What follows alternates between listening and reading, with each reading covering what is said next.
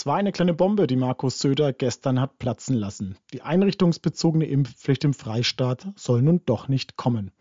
Darüber müssen wir sprechen. Herzlich willkommen zu einer neuen Folge des F&W Klinik Podcasts.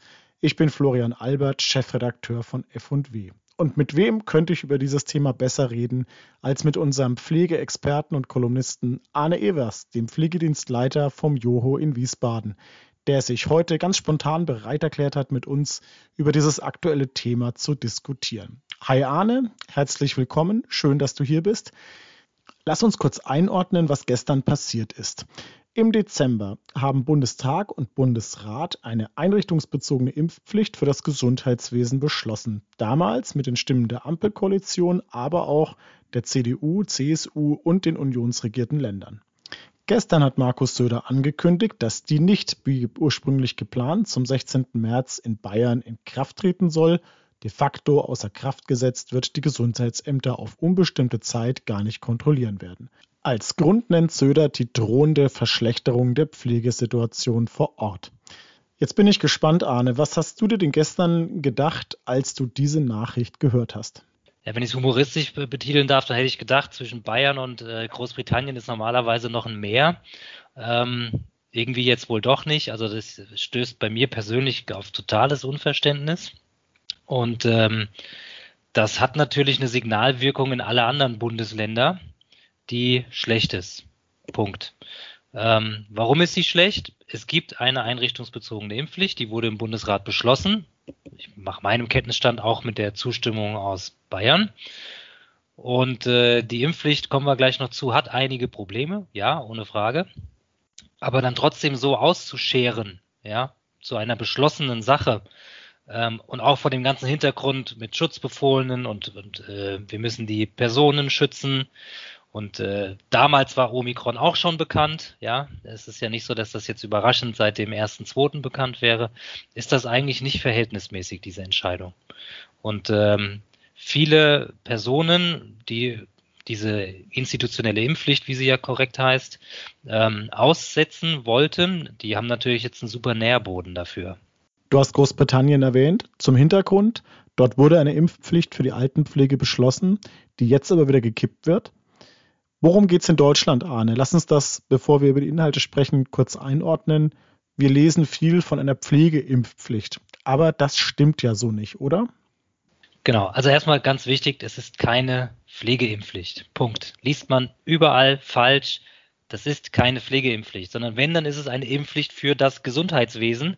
Und das Gesundheitswesen besteht nachvollziehbarerweise nicht nur aus Pflegekräften, dann würden wir manche anderen Themen ganz anders diskutieren, sondern das betrifft alle, die quasi auch im Gesundheitswesen arbeiten, also auch Ärzte, Physiotherapeuten, Labormitarbeiterinnen etc. pp. Die sind alle mit drin. So, und äh, was besagt jetzt diese ähm, institutionelle ähm, Impfpflicht? Ja, es geht darum, dass bestimmte, nennen wir es mal Gebiete des Gesundheitswesens, zum Beispiel Krankenhäuser, dazu zählen aber auch Tageskliniken, Arztpraxen etc., ähm, einen äh, Immunitätsnachweis eben gegen Covid-19 oder SARS-CoV-2 ähm, abliefern müssen an das Gesundheitsamt. Also es hat letztendlich zwei Bedeutungen. Ähm, es gibt Mitarbeiter, die möchten sich nach dem 15.03. in einer solchen Institution bewerben. Die dürfen nicht mehr beschäftigt, schräglich tätig werden. Also sie dürfen faktisch keinen Arbeitsvertrag bekommen, wenn sie einen sogenannten Immunitätsnachweis nicht vorlegen. Das ist noch relativ einfach zu handhaben, muss man sich zeigen lassen und ansonsten entsteht halt eben kein Vertrag.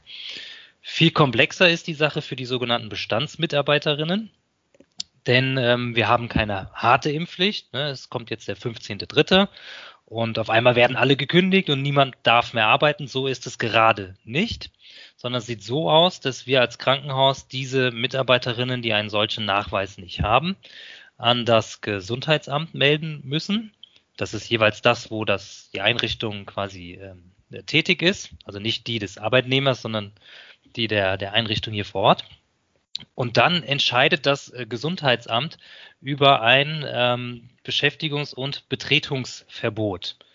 Das aber erst auf längere Sicht gesehen, denn natürlich muss ähm, das Gesundheitsamt die Person vorher auffordern, einen entsprechenden Nachweis abzuliefern. Es könnte sein, dass es eine amtsärztliche Untersuchung äh, geht. Ähm, es kann sein, dass sowas wie eine Art Anhörungspflicht besteht. Ähm, heißt also, alle Personen, die jetzt noch oder derzeit Mitarbeiter sind, werden von uns gemeldet und sie dürfen so lange weiterarbeiten, bis das Gesundheitsamt eine Entscheidung getroffen hat. Und bis dahin unterliegen sie so wie alle anderen Mitarbeiterinnen auch, die ungeimpft sind, der täglichen Testpflicht. Ne, das ist im Unterschied zu den Geimpften. Da ist es ja nur je nach Bundesland verschieden, aber äh, manchmal nur zweimal. Und bei denen ist es halt eben täglich und so läuft das dann erstmal weiter bis zu einer Entscheidung. Das ist zweifellos ein wichtiger Punkt, denn die Argumentation aus Bayern, der sich inzwischen ja auch die äh, CDU-Führung und auch CDU-Gesundheitsminister und Ministerpräsidenten angeschlossen haben, ist, wenn zum 16. März diese Impfpflicht kommt, droht uns schlagartig das Pflegepersonal wegzubrechen.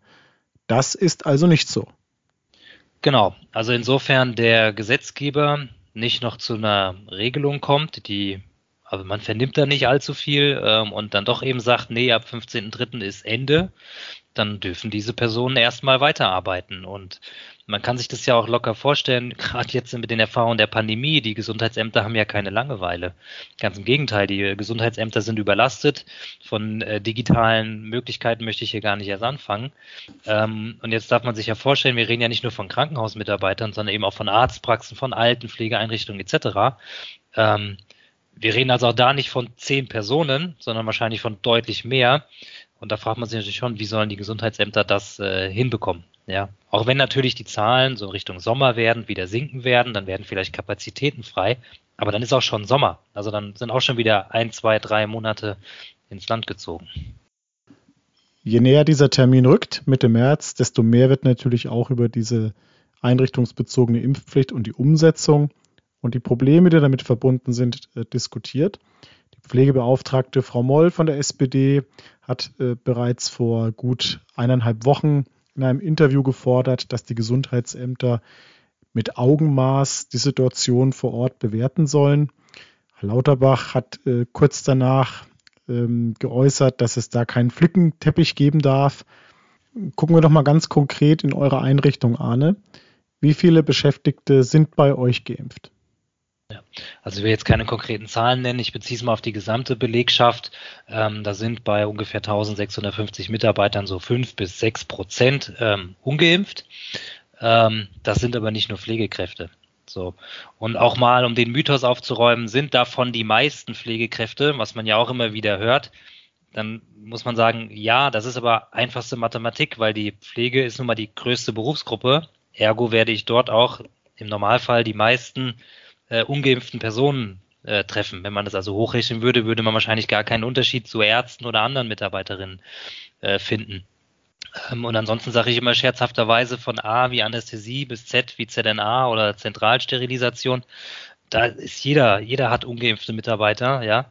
Ähm, auch die Küche, die Hauswirtschaft, ähm, will ich jetzt gar nicht alle aufzählen. Das ist äh, alles ganz individuell zu sehen und je nach Klinik natürlich auch unterschiedlich.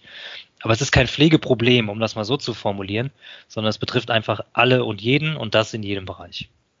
Mal jenseits von Herrn Söders politischem Kalkül, einem Ministerpräsidenten, der schon irgendwie im Wahlkampfmodus ist. Arne, ist diese einrichtungsbezogene Impfpflicht denn wirklich gut vorbereitet gewesen? Hat man sich auf das Szenario eingestellt, dass da am Ende sich vielleicht wirklich zu wenige impfen lassen, dass es einige gibt, die es wirklich drauf ankommen lassen und wir wissen, wie knapp die Personalsituation in vielen Krankenhäusern ist und dass bereits das Ausscheiden von nur wenigen Kolleginnen und Kollegen doch ganz schöne Auswirkungen vor Ort hätte. Ich versuche es vielleicht mal so zu sagen. Der, die institutionelle Impfpflicht jetzt hat ja sowas von Versuchskaninchen ja, für die allgemeine Impfpflicht. Ähm, und da kann man sich ja die Auswirkungen wie in so einer Blase quasi angucken, ne, wie in einem Laborversuch. Ähm, nur dass es halt leider Realbedingungen sind. Und ähm, diese ganzen Probleme, die jetzt aufkommen mit der vermeintlichen Berufsflucht, ja, man könnte jetzt scherzhafterweise sagen, jetzt gehen sie alle nach Bayern und der Pflegenotstand in Bayern ist gelöst. Das wird wahrscheinlich nicht der Fall sein, aber ähm, das sind ja alles, äh, dafür gibt es ja wenig Datengrundlage. Ja, also es, ist, ähm, es gibt zwar Erhebungen und wie gut die sind, das kann man dann individuell prüfen, aber verlässliche Zahlen gibt es nicht. Und gerade jetzt für die Krankenhäuser, und da sind vielleicht andere Sektoren in der Tat äh, anders zu bewerten, ähm, haben wir eine sehr hohe Impfquote und da ist nicht davon auszugehen, dass massenhaft die Leute das Krankenhaus verlassen. Ähm, ja, wir haben die Personen, die sich auch hier nicht impfen lassen möchten. Das ist so. Aber irgendwann ist halt auch mal gut. Also es gibt nun mal ein Gesetz und es gibt eine gewisse Verpflichtung. Wir als Krankenhaus, als Gesundheitseinrichtung, tätig quasi für die Bevölkerung, sehen uns in der Pflicht, dieses Gesetz hier auch umzusetzen. Ja.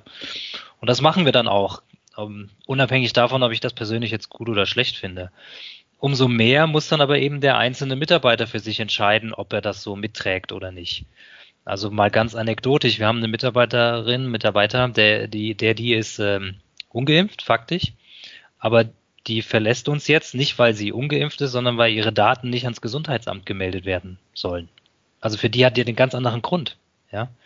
Ähm, es gibt Personen, die warten auf den Novavax-Impfstoff, also den neuen Totimpfstoff. Ähm, da ist aber das, äh, die Inanspruchnahme bei uns hier im Krankenhaus sehr gering, weniger als fünf Personen, kann ich ganz offen sagen kommen vielleicht noch ein paar, wenn er jetzt äh, veröffentlicht ist. Wir bieten das auch weiterhin an. Aber es ist halt jetzt irgendwann auch einfach mal gut und jetzt setzen wir um. Ja, wir haben beraten, wir haben informiert und ähm, ja, jetzt, jetzt ziehen wir es halt eben durch in, nach den Regeln, die uns der Gesetzgeber hier auferlegt hat. Aber gewonnen haben, zumindest in bayerischen Krankenhäusern, diejenigen, die das ausgesessen haben, die sich verweigert haben und die jetzt ungeimpft erstmal munter weiterarbeiten dürfen es ist eigentlich überhaupt nicht verständlich, dass man ähm, diese Personen da noch weiterarbeiten lässt. Ne? Also auch vor dem Hintergrund der ganzen Debatte. Es ging immer darum, wir haben Schutzbefohlene in einem Krankenhaus. Die müssen besonders geschützt werden. Ähm, wobei wir gar keine verlässlichen Zahlen haben, wie viele Personen sich in Krankenhäusern anstecken. Das auch nur mal so am Rande erwähnt. Ähm, und ich glaube auch in Altenpflegeeinrichtungen ist das ähm, eher eine fragwürdige Statistik, wenn ich das so frei sagen darf.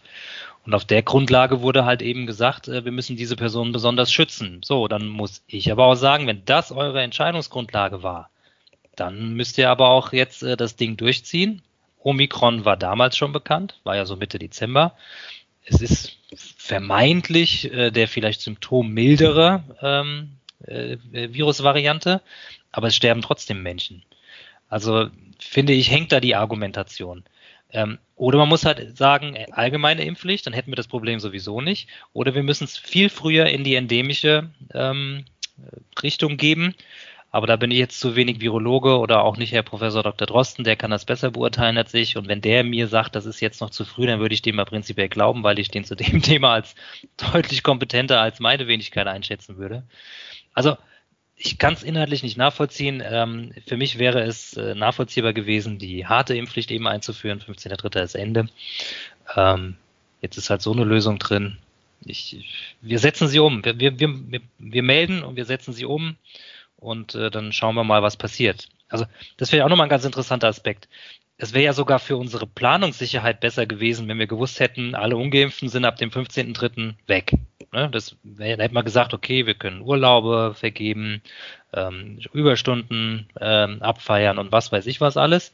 Und wir hätten aber auch planen können. Wir hätten sagen können, okay, ab dem 15.3. wissen wir, wir haben nur noch so und so viele Pflegekräfte, so und so viele Ärzte und sonst wie. Das wissen wir jetzt nicht. Weil es könnte ja jetzt irgendwann mal die Entscheidung des Gesundheitsamtes kommen und ich nehme nicht an, dass die geballt kommen wird, ähm, sondern da heißt es halt von heute auf morgen ist Mitarbeiter XY weg. So, und dann haben wir den Dienstausfall auch noch zu regeln. Also so stelle ich es mir jedenfalls vor, es fehlt an ähm, Informationen und Regelungen. Wie so oft in dieser Pandemie, das muss man leider sagen. Arne, danke für die Einordnung, danke für die Diskussion. Schön, dass du dir so spontan auch Zeit genommen hast, über das Thema zu sprechen. Und ich freue mich auf ein persönliches Wiedersehen Mitte März, auch Mitte März, nämlich beim DRG Forum in Berlin, wo du als Referent bei uns auf dem Podium über das Megathema Pflege mitdiskutieren wirst. Ich bin mir sicher, Dir geht es ähnlich wie mir und wie vielen anderen. Du freust dich schon richtig drauf, endlich mal wieder zu einem schönen Kongress fahren zu dürfen. Ja, da freue ich mich sowieso sehr drauf. Ich finde das Thema übrigens äh, auch sehr spannend, um das noch kurz zu erwähnen. Regulieren wir jetzt die Pflege zugrunde? Ähm, ich glaube, da steckt Feuer drin in der Diskussion und ähm, wir werden uns wertschätzend äh, diskutieren, aber das wird, glaube ich, ein spannendes Panel. Auf jeden Fall. Wird gut. Wer beim DRG-Forum auch dabei sein will, www.drg-forum.de, Ticket bestellen, entweder im Präsenzformat oder auch digital, beides ist möglich.